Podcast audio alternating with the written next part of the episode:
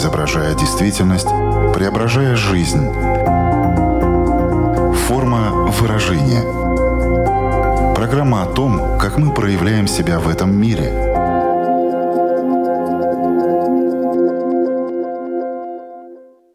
Здравствуйте! Меня зовут Александра Плотникова. В эфире Латвийского радио 4 программа «Форма выражения».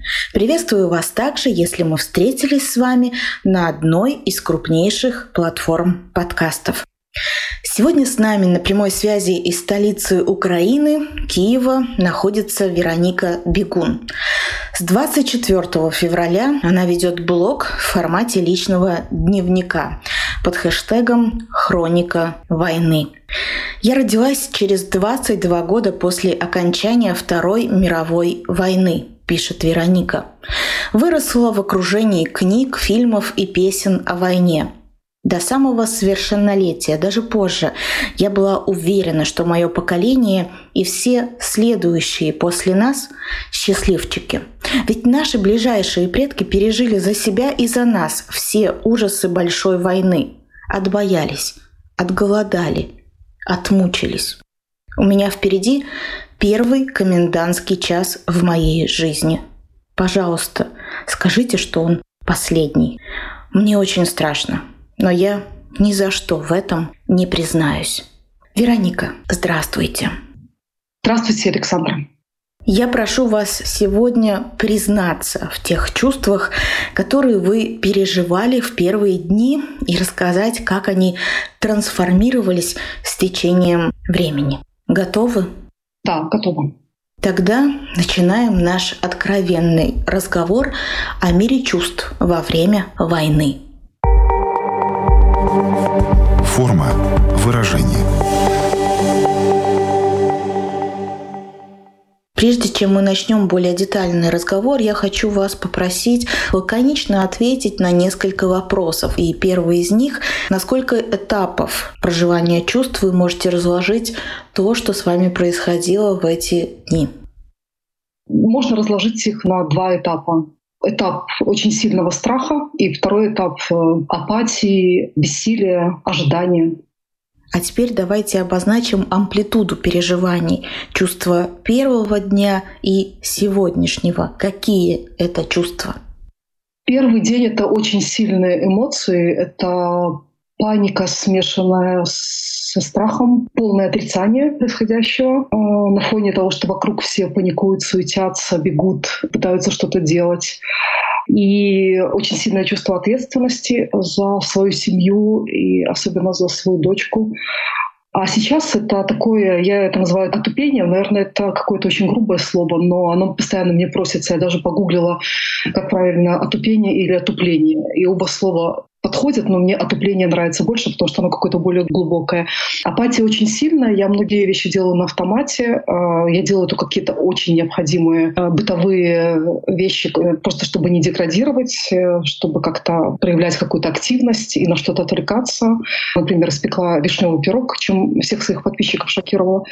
Но при этом я понимаю, что вот эти все способы отвлечься, они все равно работают не в полную силу, и вот это общее чувство апатии и бессилия, они не, не подавляют полностью. Можно ли сравнить то, что вы сейчас проживаете во время войны, со стадиями проживания горя? Их всего пять. Первое — это отрицание, вторая — негодование, гнев, третье — сожаление, отчаяние, депрессия, четвертое — примирение, пятое — принятие. Так ли эта схема работает в данном случае?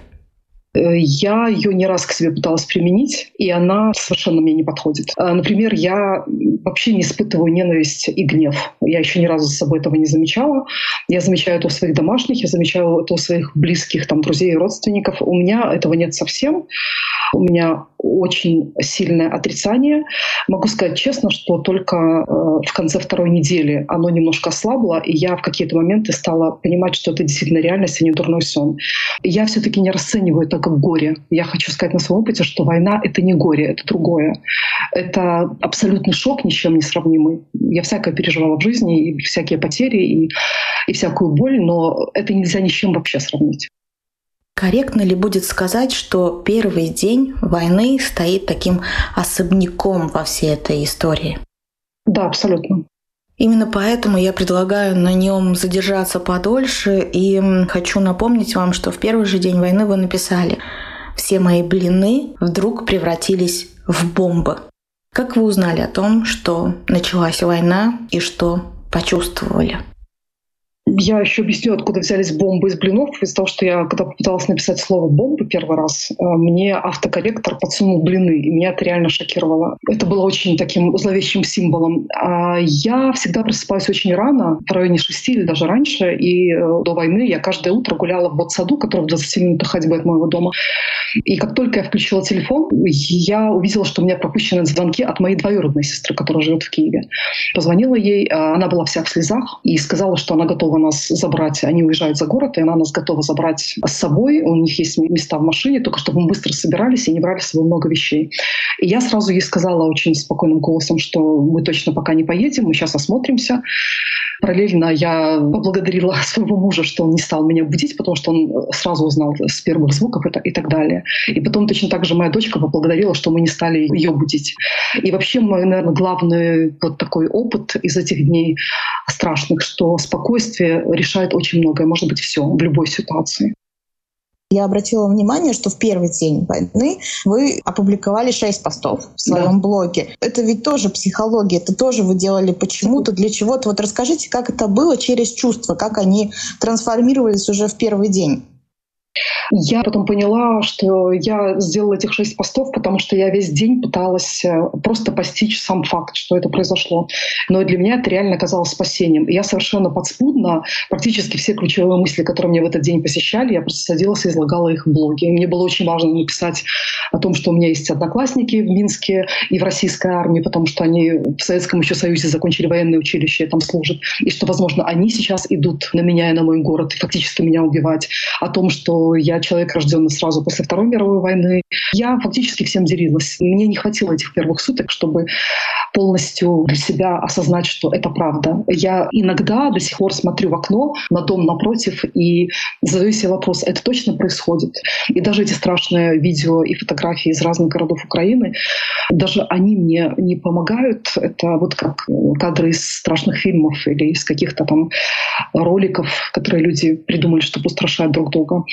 Поэтому с принятием у меня до сих пор не очень.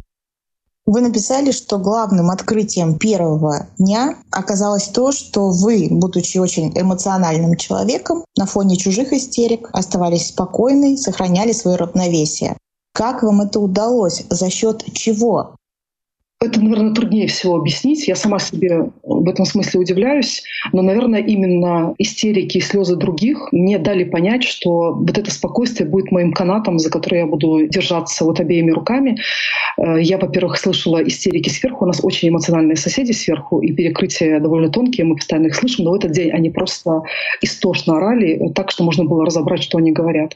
И моя дочка с просони тоже была очень расстроена. Она обычно очень спокойна, очень выдержана. Она была очень расстроена. И вот в процессе того, как я ее утешала, я просто вот увидела этот эффект, когда человек говорит спокойно, взвешенно, аргументированно, когда человек не источает страх. И это было ну, впечатляюще, что это помогло. И она на второй день мне сказала, что ты вот самый сильный человек, которого я знаю. Для меня это было важно не просто как комплимент, для меня было очень важным, что я являюсь поддержкой. Это меня тоже сделало как-то сильнее и спокойнее. Ну и потом я уже просто просто вот сдержалась именно за это ощущение. Скажу вам честно, что ни разу за это время не позволила себе расплакаться. А только один раз у меня просто потекли слезы, когда я перечитывала свой собственный пост, и когда я представила, как я после войны, у меня сейчас опять сжимается горло, как, как я после войны буду гулять в тишине и, и любоваться небом и не бояться ничего. Просто это моя особенность. Я знаю, что когда я отдаюсь слезам, то мне потом будет гораздо тяжелее, и мне потом будет сложнее возвращать спокойный фон свой внутренний. Но я еще не посмотрела ни одного фильма за это время. И я не могу слушать музыку практически никакую. И поэтому я даже ее не включаю именно для того, чтобы не расплакаться и не поддаться слабости. Я понимаю, что это ваша такая защитная реакция. Да. Для, для многих поплакать это наоборот э, освободиться немножко внутри, выплеснуть это. Что еще вот в качестве защитной реакции вы можете упомянуть, которая лично для вас работает? А, мне бы очень помогло, если я могла вот ходить на долгие прогулки. А, но я не чувствую себя в безопасности. То есть, с одной стороны, мне на улице спокойнее, я вижу там эти блокпосты, я вижу а, противотанковые ежи, я понимаю, что город защищен, но все равно ощущение тревоги накрывает, и вот этого открытого неба. И мне очень не хватает движения и не хватает возможности вот проветрить голову в буквальном смысле. Вот этот период я живу в буквах. Я никогда так много не писала, и вот это реально мое спасение. Вот поддержание спокойного фона внутри и перенос в буквы того, что я переживаю. Вот я честно признаюсь, я иногда утром в полном каком-то потерянном совершенно состоянии сажусь писать пост, потому что я уже чувствую, что это необходимо не только мне, мне много раз это повторили другие люди. И по мере того, как я его дописываю, я замечаю, что у меня полностью меняется состояние. И когда я начинаю получать первые поддерживающие комментарии, я вообще прямо чувствую, как я воспряла духом. Вот, наверное, это для меня сейчас самое-самое эффективное. И я ни в коем случае не отрицаю, что у меня сильный уровень тревоги и что мне очень страшно. Я ни в коем случае не пытаюсь э, изображать из себя такую смелую, какую-то без, безрассудную, храбрую. Я вообще не героиня. Мои две точки опоры — это моя семья, вот мое внутреннее спокойствие, вот это все вместе. А вторая — это то, что я могу это выложить в буквы и получить поддержку от людей. Это без привлечения спасения сейчас для меня. В первый же день вы написали «Я не буду паниковать». Но в первый день это может считываться в том числе как такая мантра, которую ты сам себе повторяешь, потому что ты очень хочешь в это поверить, но не факт, что так получится. Вам удалось ни разу не паниковать? На самом деле вы совершенно правы. Я это писала как мантру себе. Паника ко мне приходит каждый день несколько раз. Просто я вот с ней живу как э, с пылью, которую надо протирать, чтобы она не накапливалась. Ни одной панической атаки у меня не было в, таком в классическом смысле. А, но были такие моменты, когда хотелось куда-то закрыться. Они не раз у меня были, когда хотелось просто закрыться и глубоко уснуть и не, не видеть это все. Но по большому счету я надеюсь, что пока с ней справляюсь. Многие из нас знают, что сейчас просто миллионы жителей Украины получили статус беженца, они в спешке покидали свои дома. Вы же в первый день, не после, написали, что вы никуда не поедете. Как принималось это решение? Было ли это таким уже осознанным решением в первый день? Или все-таки каждый последующий этот вопрос возникал и решение принималось снова и снова? Второе. Мы этот вопрос обсуждаем каждый день, причем не раз. А, во-первых, меняются обстоятельства, меняется обстановка. Во-вторых, один из самых для меня сложных прессингов, который я сейчас испытываю, это давление людей, которые либо живут за границей и просят меня приезжай к нам, либо людей, которые уже уехали, говорят то же самое. Почему ты не едешь? Все же подготовлено, вот, пожалуйста, уезжайте, не сидите там, будет химическое оружие, будет какое-нибудь биологическое оружие, ничего нельзя предсказать, Киев разбомбят. И было несколько дней очень тяжелых, когда каждый вечер все знакомые, причем которые меня очень любят и ценят, они мне пересылали то, что я сама вижу в новостях, что сегодня разбомбят Киев, что сегодня Киев возьмут в кольцо, что сегодня Киев захватят, а, что будут ковровые бомбардировки и так далее. Вот это было очень тяжело выносить. Я попросила и написала об этом, что, пожалуйста, не делайте этого. Мы взрослые люди, мы сами читаем новости. Мы не исключаем, что нам тоже придется уехать. Ситуация может измениться радикально в любой момент. Я поняла сейчас, что всех людей можно разделить на две условные группы. Те, которым в состоянии страха, паники и ужаса им проще быть в движении. И в любом случае, даже если ты едешь в переполненном поезде 30 часов, то тебе все равно легче, ты куда-то движешься. И для людей, которые, наоборот, прячутся в свою норку и чувствуют себя в безопасности, находясь в привычной обстановке. Вот мы оказались вторым типом людей, и пока таким остаемся до какого-то серьезного изменения ситуации. В какой-то момент вы написали, что как будто испытываете травму свидетеля. Что это за травма и почему вы примерили ее на себя? Я еще назвала это синдромом выжившего. Когда начались настоящие ужасы, когда начали погибать э, мирные люди, э, когда начали просто полномерно разрушать Харьков, и когда знакомая из э, Херсона написала мне, что они в блокаде, и, и я почувствовала, что я в каком-то очень привилегированном положении, потому что я сижу в совершенно комфортных условиях, если закрыть глаза, не задумываться, что за окном, не слушать звуки, А если просто находиться в квартире с э, работающим отоплением, с горячей водой, э, с хорошей духовкой, в которой можно готовить еду, и с наличием еды в холодильнике, э, с посудомоечной машиной, со стиральной машиной, с горячим душем, со своей постелью. И я в центре Киева, которые защищают изо всех сил. И я поняла, что у меня есть какое-то преимущество, и что я ничем его не заслужила, просто вот так совпало, мне так вот повезло, в отличие от этих людей. И меня вот накрыло это чувство. Оно деструктивно, к сожалению, но все равно это посещает меня до сих пор. В то же время, я думаю, многие ваши знакомые все-таки уехали. И что они говорят? Потому что очень часто можно услышать, что они испытывают определенное чувство вины, что они находятся в безопасности, а кто-то из их знакомых, друзей, родных до сих пор остается в городах, которые расположены в эпицентре войны. Так и есть. Я поддерживаю контакты с людьми в разных э, местах, с родственниками и с знакомыми в Германии, в Польше, в Литве, даже в Словению доехали. И они все говорят одно и то же. Они очень хотят домой, и они испытывают очень сильное чувство вины. И одна из моих подруг хорошо сформулировала. Она сказала, когда я ей написала ей, что мне кажется, что вам даже тяжелее, чем нам сейчас, она написала, что это трудно сравнивать, у вас опасно, но у вас есть дом, а у нас безопасно, но нет нашего дома. Это нас уравновешивает. Я не знаю, можно ли вообще такие сравнения делать, но я действительно им очень сочувствую в том, что они находятся далеко, э, у них больше неизвестности, и для меня очень новый опыт — это то, как люди переживают чужую опасность на расстоянии, как это сложно переживать.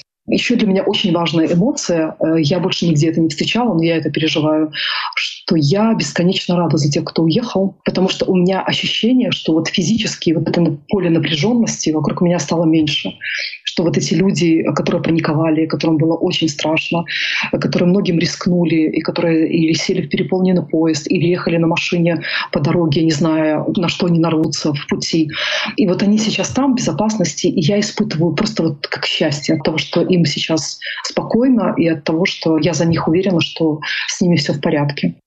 Раз вы сами заговорили уже о радости, о счастье, в одной из последних записей э, своего блога вы отметили, что дочка сделала вам замечание, что нельзя говорить даже о маленьких кусочках счастья во время войны. Вот расскажите про счастье во время войны.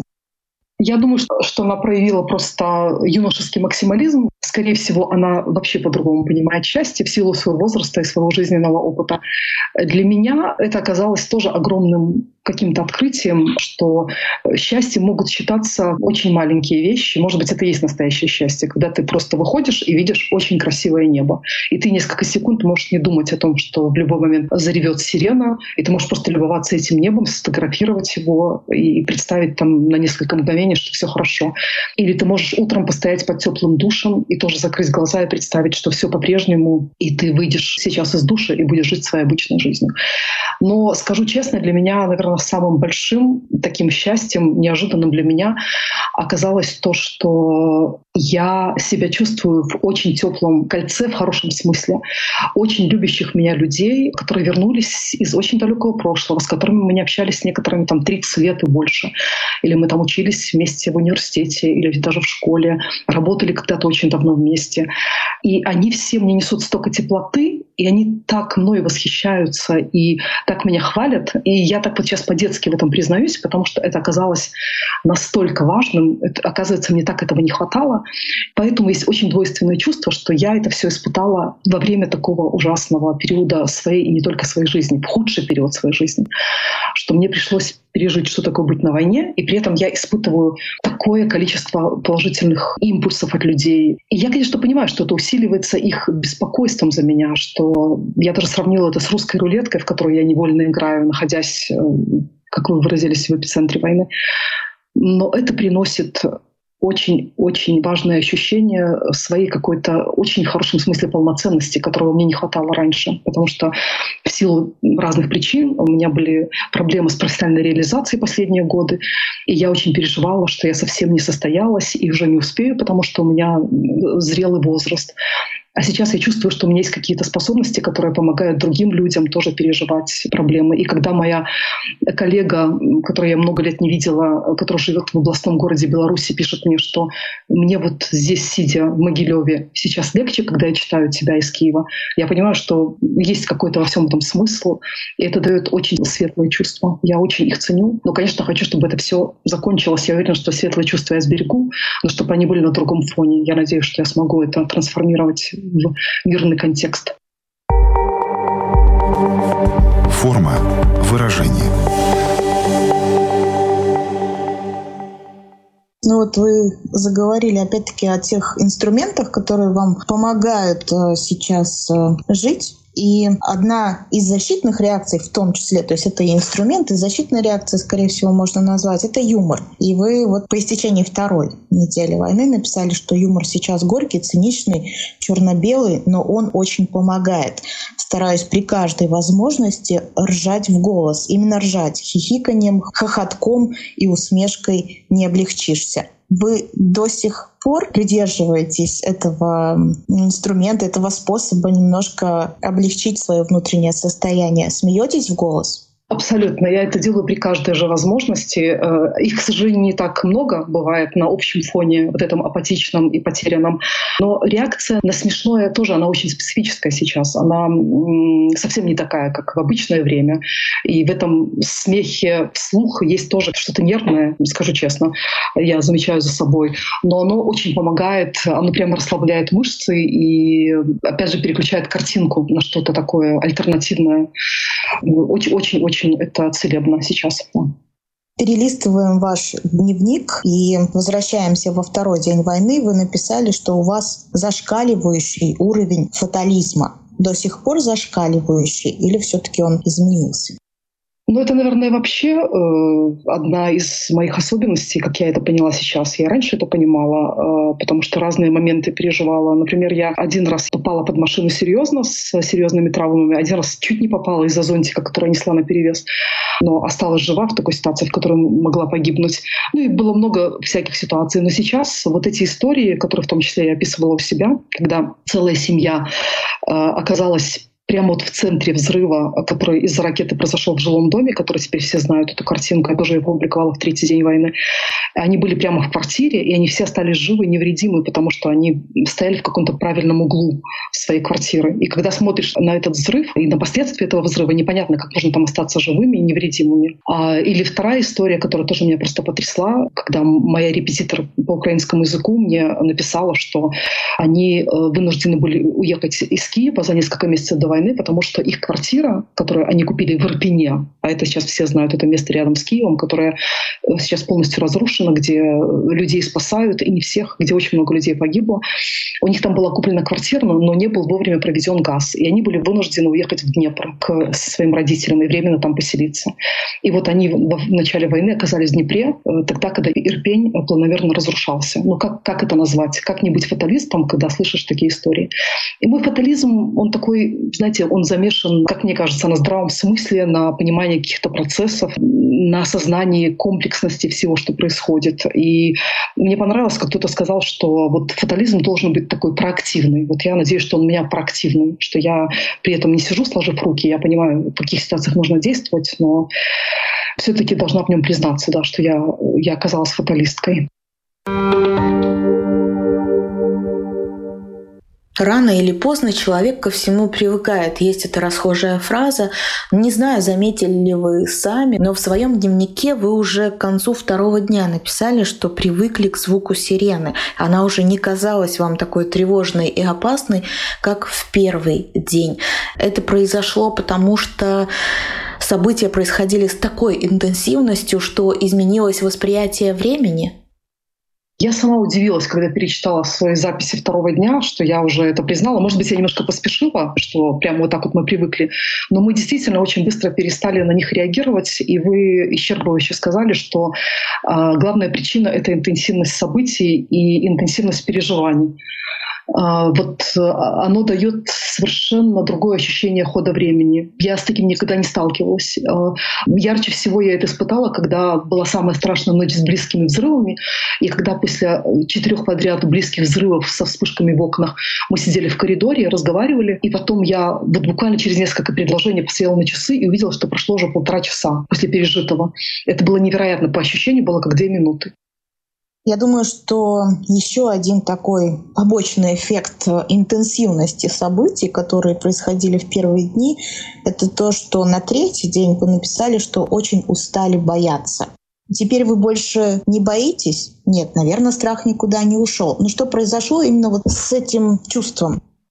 В такой ситуации двое суток на войне — это бесконечно долго. В какой-то момент все дни становятся одинаковыми, даже все часы. Но это очень долго. Вот сейчас у меня ощущение, даже не могу вам сказать, а, сколько месяцев уже я на войне, по ощущениям субъективному. А второй момент про страх, он возвращается несколько раз в день. Он всегда приходит вечером, как только начинается темнота. Нас опять предупреждают, что будут бомбежки, что Киев будут стараться стереть с лица земли вот именно этой ночью. И поэтому эта усталость появилась так быстро, как кажется со стороны, что вот, ну, на третий день это так быстро. На самом деле она появилась, э, усталость от страха, она появилась после очень длительного, изнурительного времени, потому что страх настолько приносит полное изнеможение, пока ты сам не испытываешь это вот буквально на собственной шкуре, э, это невозможно понять. Э, и страх есть каждый день, он повторяется, и всякие картинки проносятся в голове. Но опять же, я не раз для себя повторила, что я превратилась в какого-то страуса, но я стараюсь это от себя гнать просто, потому что мне это очень мешает. Это вот как читать враждебные какие-то там комментарии или людей, которые одержимы войной и которые с кровожадностью пишут, что украинцев надо наказать, и все, кто живет на территории Украины.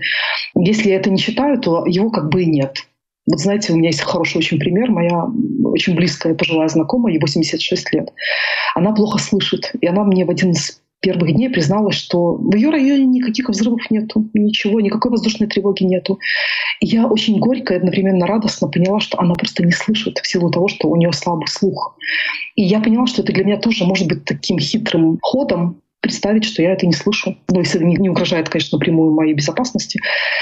Не хочу все время фокусироваться на своем страхе, поэтому я стараюсь ну, просто его гнать вместе с паникой и тревогой, насколько мне удается, или переключаться на что-то. На следующий день вы перешли к другому. Вы написали, что смерть кажется самым простым избавлением. А что по этому поводу вы думаете сейчас, по прошествии времени? Это был четвертый день. Это было очень искреннее признание. С другой стороны, мне стыдно, потому что я могу сказать, ну, конечно, тебе уже почти 55, чего тебе не бояться смерти? У тебя позади длинная жизнь. Но у тебя есть дочь, э, у которой вся жизнь еще впереди, и это как-то очень безответственно говорить о том, что там смерть избавления, потому что мы вместе, мы в одном пространстве все время находимся и отвечаем друг за друга.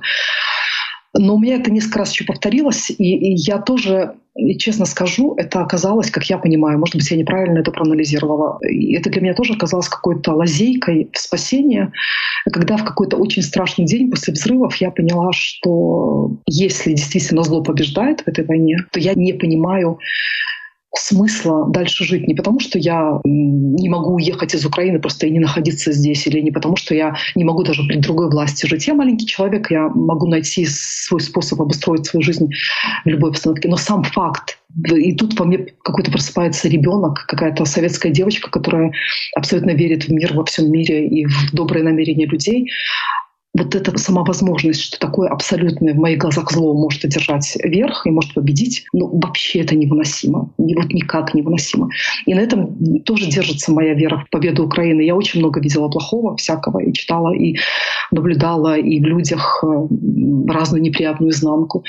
Но мне кажется, что для всего мира очень важно, чтобы вот в этом случае победило добро и победила правота. Мне кажется, что для очень многих людей это будет какой-то опорой потом на оставшуюся жизнь. Вот вот поэтому признаюсь, что отчасти вот эти слова про то, что смерть кажется избавлением, они где-то какая-то, может быть, красивая, признаюсь, невольно красивая какая-то поза и просто какая-то формулировка. Но я действительно несколько раз это испытала, что мне просто казалось бы, что проще.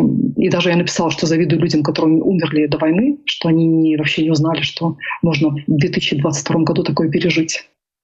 Также вы отметили, что обнаружили у себя новый синдром, обостренную реакцию на любые звуки, в том числе такие нерезкие. Теперь все время находитесь как будто в черно-белом военном кино. Это ощущение сохраняется до сих пор?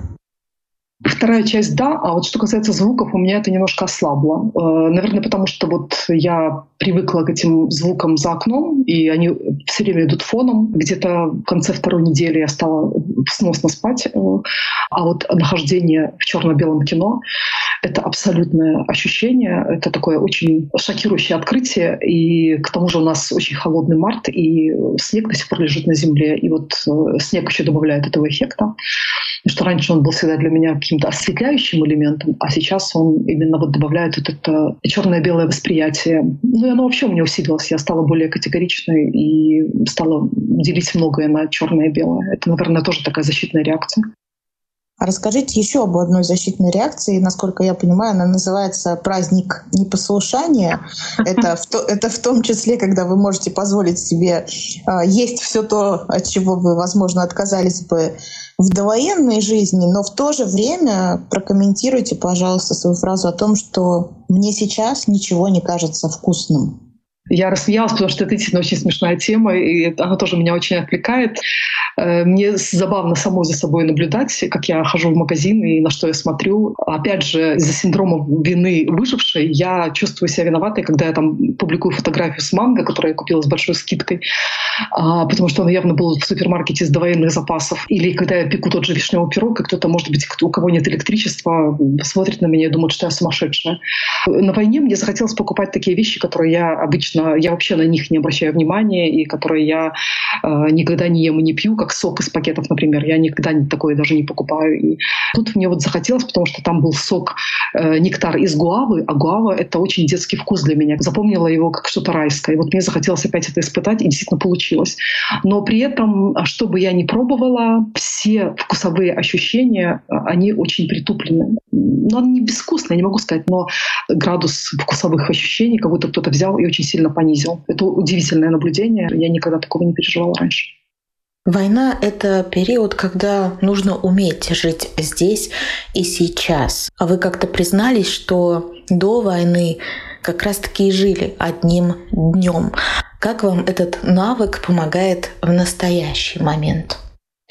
Да, я часто очень себя упрекала и много лет с этим жила, что я недостаточно практичный человек, что я не умею планировать ни финансы, ни свою жизнь и, и так далее. И горько признавать, что война сделала меня э, вот очень комфортным объектом и субъектом вот как раз такого подхода к жизни, потому что сейчас единственный способ выживать и, и проживать время — это просто жить одним днем, ничего не планировать больше, чем на день, и иногда даже на несколько часов. Я не знаю, когда закончится война. Может быть, наоборот, для меня это будет хорошей прививкой, и я, может быть, наоборот, вдруг стану таким крутым планировщиком бюджета и времени. Но сейчас получается, что война меня как бы оправдывает. Вот мои вот эти навыки, мои особенности, которые меня очень тяготили. Что никто не знает, что будет завтра что надо жить сейчас. Но этот подход звучал для многих дико, и я много слышала критики, сама себя критиковала. А на войне это оказалось просто вот таким идеальным гармоничным кредо. И от этой мысли очень страшно, Александра. Да, это действительно очень страшно. С другой стороны, мне кажется, когда все закончится, оно обязательно закончится, то вот это обострение чувств может привести как раз-таки к тому, что каждый из нас будет больше чувствовать здесь и сейчас, и больше наслаждаться тем, что происходит здесь сейчас, и больше ценить то, что происходит здесь и сейчас. Мы с вами перелистываем все время сейчас ваш личный дневник, который нам очень помогает понять, как трансформировались ваши чувства, что вы испытывали. И сейчас я просто хочу как раз-таки спросить вас, а что вы чувствуете здесь и сейчас? Что происходит у вас внутри? Вот прямо сейчас я испытываю радость и удовлетворение от того, что мы с вами познакомились благодаря моему дневнику, и у нас состоялся этот разговор, который мне очень помогает лучше понять происходящее и быть более оптимистичной потому что я еще больше верю в то, что я смогу полученный опыт применить в жизни и свою жизнь поднять на качественный уровень после войны. А все остальное, то, что я знаю, что когда мы выключим микрофоны, и я останусь опять наедине со своими мыслями, со своей, со своей обыденностью, это такое очень-очень большое разочарование в человечестве. Вот сейчас очень хочется не заплакать, потому что это самое острая боль, которую я сейчас испытываю. А разочарование в своей стране, которая присоединилась к войне. Я имею в виду Беларусь, которая пустила российские войска через свою территорию. Разочарование в людях, которые могут быть такими страшными людоедами и желать смерти просто потому, что они там что-то придумали себе пропагандистское. Я не знаю, как с этим дальше жить. И сейчас у меня, наверное, самое сильное желание заплакать за все это время, когда я это сформулировала вслух как потом вернуться в свой пузырь, из которого я, в общем-то, не выходила. Я знаю, что меня окружают очень хорошие, человеколюбивые люди. Но как жить с этим пониманием? Вот от этого хочется спрятаться в какую-то очень большую подушку и не выглядывать даже. Я надеюсь, что я справлюсь. Я надеюсь, что я справлюсь с помощью своих близких и других хороших людей. Но это очень страшное открытие. Оно просто невыносимое. А у вас есть ощущение, что ну, такая немножко толстокожесть э, приобретена уже, или все-таки вы остаетесь э, очень ранимой? К сожалению, наоборот, я чувствую себя совершенно без кожи. Э, когда я просто вот что-то делаю и веду себя ровно, все хорошо. Но как только возникает малейшая стрессовая ситуация, например, у меня был очень яркий, очень нервный момент, когда у меня дрожали руки, когда в моей группе в Вайбере одноклассников кто-то написал что-то в поддержку войны, у меня чуть ли не началась истерика, мне хотелось, ну, я даже не знаю, как это описать, э, я просто написала очень резкую фразу «включи мозги и выключи телевизор», вышла из группы, сказала, что я выхожу из группы, я не хочу там находиться находиться. И потом очень долго приходила в себя. И я вот этот момент несколько раз еще переживала, сейчас не буду все перечислять, когда я понимаю, что у меня настолько оголены нервы, что малейшая вот такая какая-то извне раздражающая какая-то ситуация, и они просто вспыхивают, и я становлюсь очень раздражительно. Я не хочу быть такой, я не хочу вот впадать в это состояние и всячески. Но точно никакой толстой кожи у меня нет. Я думаю, что я буду ее наращивать потом. Просто по миллиметру, а может быть даже там по какой-то сотой доли миллиметра наращивать, когда я буду в безопасности, в тишине, когда я смогу вернуться к тем рутинным вещам, которые составляют мою настоящую жизнь. Очень бы хотелось, чтобы это было достаточно скоро, потому что как-то совсем сейчас моя кожа тонкая. Вы проживаете свою тревогу и тоску или все-таки вы ее прячете и от себя тоже? Или только не показываете ее другим, но сами лично вы ее проживаете по-честному? По-честному, мне кажется, что да, потому что я не могу вспомнить ни одной эмоции, ни одного острого момента, который бы я потом не изложила. И в этом смысле мне очень повезло, что у меня есть этот навык излагать то, что я испытываю, делиться этим, находить для этого слова. И я многим людям рекомендую это делать, но не всем это подходит. Кому-то нужно рисовать или что-то. И я всегда, когда нажимаю вот эту кнопку «пост», запостить то, что ты написал, у меня всегда тахикардия, у меня всегда горят щеки, я всегда испытываю очень большой эмоциональный подъем, я нервничаю, а, я жду реакцию, а, я потом перечитываю, там нахожу опечатки, перепроверяю еще раз ошибки. Я считаю, что это выплеск эмоций обязательно, который я испытываю. А, и вот для меня это решение. Для меня это лучше, чем поплакать или покричать. Хотя я признавала, что мне бы очень сейчас помогло выйти на какой-то пустырь, значит, меня никто не слышит, и просто проорать. Но делать это в квартире или на балконе э, я не хочу. Я, наверное, подожду, когда будет такая возможность, и это сделаю. Но пока мне буквы меня спасают. Буквы, буквы и люди — это два спасения. Среди этих букв можно часто встретить сейчас такую расхожую фразу, как «мир никогда не будет прежним». Вы думаете о будущем? Что для вас сейчас, вот в этот период, будущее? Думаю, но очень мало. И мои мысли о будущем состоят из двух основных блоков. Совершенно непосредственное будущее, вот, которое сразу после войны. Меня очень греет картина, когда я встречаюсь с близкими, которые уехали. Вот они возвращаются, мы опять видимся. И я очень жду момента, когда мы сядем и будем в состоянии не просто вспоминать первые моменты, первые дни, самое страшное, а когда будем в состоянии смеяться над этим, над нашей паникой, над нашей беспомощностью, над теми абсурдными действиями, которые которые мы совершали и так далее. Вот мне хочется вот именно встретиться с близкими и посмеяться над, над собой. А второй блок моих мыслей, но он очень смутный сейчас. что я, и в этом есть просто какая-то эксплуатация ситуации, и мне за это горько и стыдно, что я наконец-то после войны смогу состояться профессионально, что я, пережив вот это все, я обрету в себе что-то, что мне позволит заниматься чем-то очень полезным, чувствовать себя в этом уверенно, чувствовать, что я делаю это хорошо, и я очень этого жду. Резюмируя все то, что мы сегодня с вами обсуждали, может быть, вам в завершении хотелось бы еще что-то сказать или пожелать нашим слушателям? Я всем очень желаю быть оптимистичными, а, верить в добро и базироваться внутренне на то хорошее, что вас окружает. И сложные ситуации, они именно помогают это выделить, по-новому это оценить и на них опираться. Вот я всем желаю найти такую точку опоры и верить, что война скоро закончится. И сама тоже верю в это каждый день. И очень этого жду. Я тоже этого очень жду. Я присоединяюсь к этому пожеланию и хочу напомнить, что сегодня вместе с нами на прямой связи из Киева была Вероника Бегун. Большое вам спасибо за этот искренний разговор о чувствах. Александр, вам большое спасибо за возможность выделить в ситуации и в моем состоянии самое главное, что мне поможет еще больше ощущать точки опоры во всем этом. Спасибо большое.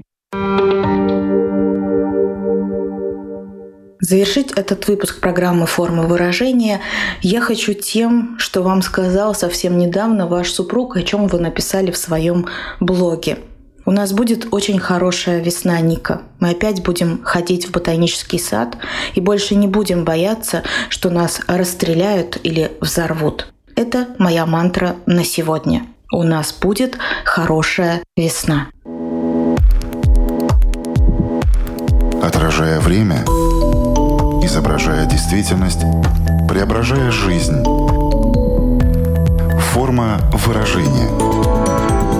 Программа о том, как мы проявляем себя в этом мире –